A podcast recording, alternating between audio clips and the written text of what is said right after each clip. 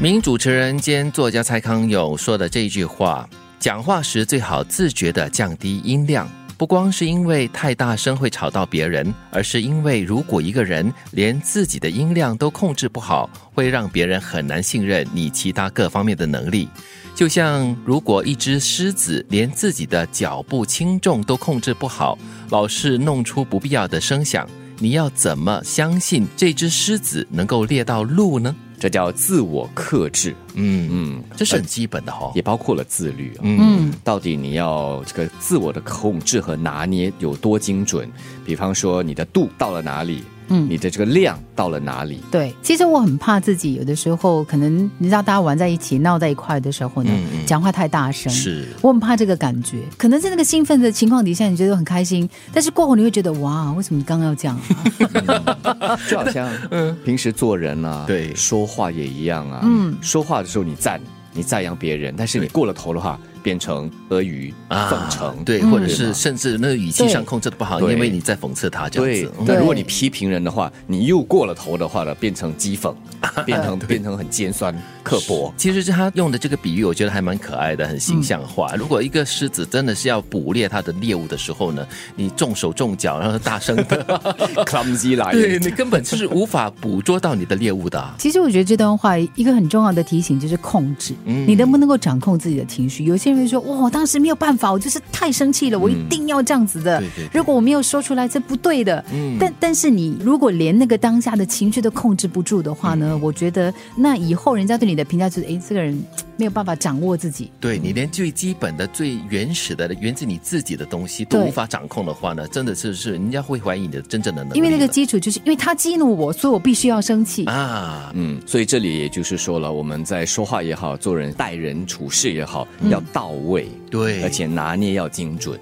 如果羡慕成功者的富贵，请别一味模仿他们富贵后的事。嗯那些名牌表啊、包啊、酒啊、车啊，都是他们富贵后的事。硬撑着模仿了，也只能够图个穷开心而已。要模仿的话，就模仿他们富贵前的事，他们那些老鹰般的探查，蛇一般的专注，蚂蚁一般的搜刮，蛹一般的耐心。全是一些风吹日晒、灰头土脸的事啊！嗯，就我们往往看到别人的成功，只看到他成功之后。对他风光的一面。对你没有看到他怎么样的去争取成功的那个很艰辛的那个过程。就是这句话很好的提醒了那些只会羡慕、妒忌、恨的人哦，不要只是模仿他成功后或者是富贵后的事情。他有什么包包，我要什么包包；他有什么名车，我要什么名车。对，我们把重点放错了，我们学的是别人之后的事，对吗？但是人家这个成功的过程，还有他成功所有的一些特质啊，这些可能我们就忘了或者忽略了。他为什么会成功？对他怎么会达到这样的一一个水准？所以你看，有一些人他很羡慕呃某一些歌手啊、表演者啊，嗯他很有能力，可是他没有想过，在参与这个表演之前，他在背后的十年的那个磨练、那个苦功，他做了什么？你只是想象着，哇，这个人很出名啊，是，好像我们现在看到周杰伦有多成功，他月入几百万了之类的哈，你没有看到他之前还没有成名之前，他的苦心经营啊，就是埋头创作的那种状态。又或者是一个人的美。我们只看到他的外表，所以我们就一味的去追求、去整容啦，去找矫形医生。但是一个人的美也包括了他的内涵、他的气质、对这一方面，人家的努力，呃，日积月累的这个培训、培养出来的这种气质，我们就要学啊。那么这才叫做里外都美啊。要模仿的是他的修炼过程。对，讲话时最好自觉的降低音量，不光是因为太大声会吵到别人，而是因为如果一个人连自己的音量都控制不好，会让别人很难相信你其他各方面的能力。